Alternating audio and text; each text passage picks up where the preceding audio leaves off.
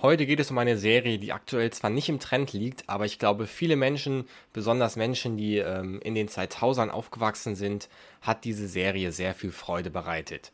Es geht um die legendäre Serie Zack und Cody an Bord.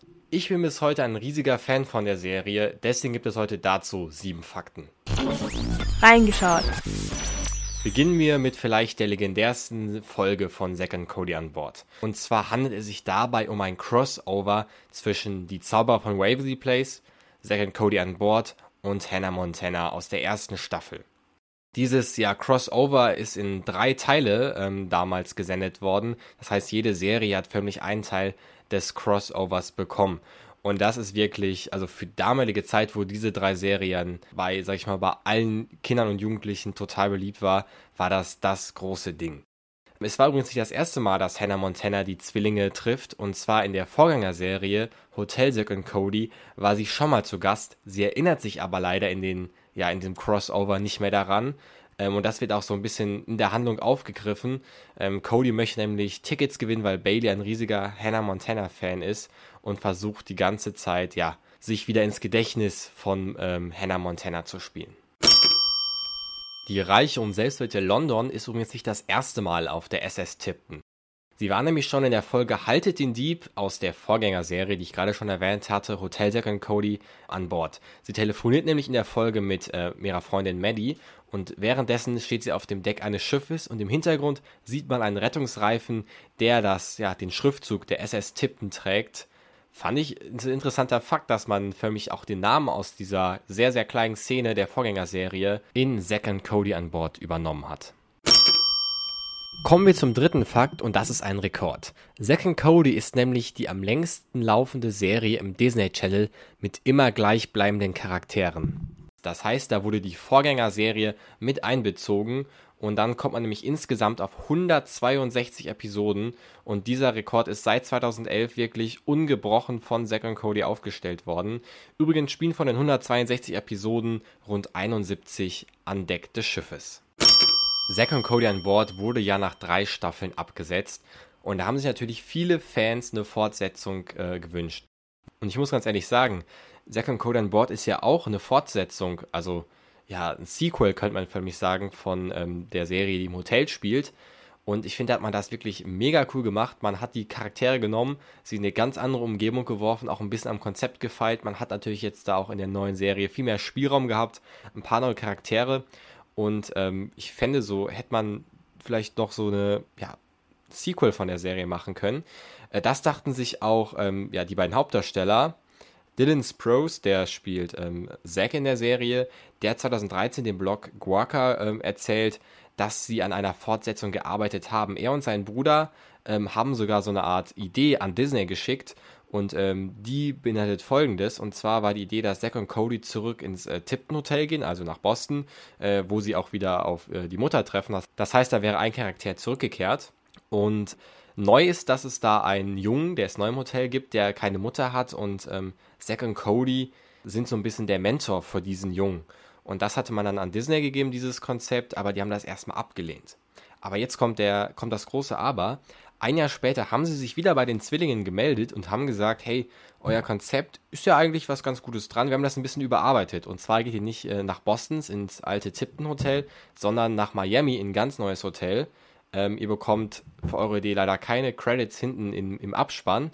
Und übrigens, Selena Gomez ist mit dabei. Also haben da schon ein bisschen rumgefeilt. Das haben dann aber leider die beiden Hauptdarsteller abgelehnt. Und so hat sich das Projekt leider in Luft aufgelöst. Finde ich mega schade. Ich hätte diese Fortsetzung so toll gefunden. Ich meine, das wäre damals ja äh, mega wahrscheinlich auch gelaufen, äh, weil Selena Gomez dabei war, plus die beiden Spurs Brothers, sag ich mal.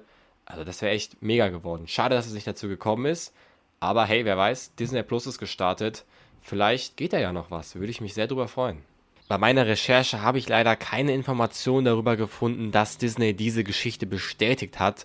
Das heißt, dieser Fakt beruht nur auf, ja, den Aussagen des Schauspielers, die er gegenüber dieses Blogs getätigt hat. Es gibt zwar keine Fortsetzung der Serie, bisher sage ich mal, aber es gibt einen Film. Und zwar Zack Cody, der Film.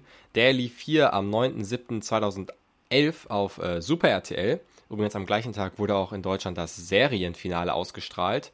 Ähm, in dem Film geht es darum, dass Zack und Cody ja in so einem Wissenschaftsprojekt teilnehmen, aber dieses Wissenschaftsprojekt verfolgt böse Absichten und versucht irgendwie Zwillinge zu, weiß ich nicht, Kampfmaschinen zu machen. Ich habe den damals auch mal geguckt, den Film, ist auch ziemlich unterhaltsam. Ähm, das äh, fand übrigens auch das deutsche Publikum. Es sahen nämlich äh, eine Million Leute zu und in den USA waren es sogar fünf Millionen, die diesen Film verfolgten. In Zack and Cody an Bord trifft man immer wieder auf Charaktere aus der Vorgängerserie und äh, auch auf einen Hauptcharakter der Vorgängerserie, und zwar auf äh, Maddie, äh, gespielt von Ashley Tinsley. Sie kommt also sogar in einer Folge an Bord und ähm, ja, genießt da auch mal ein bisschen das Deckleben.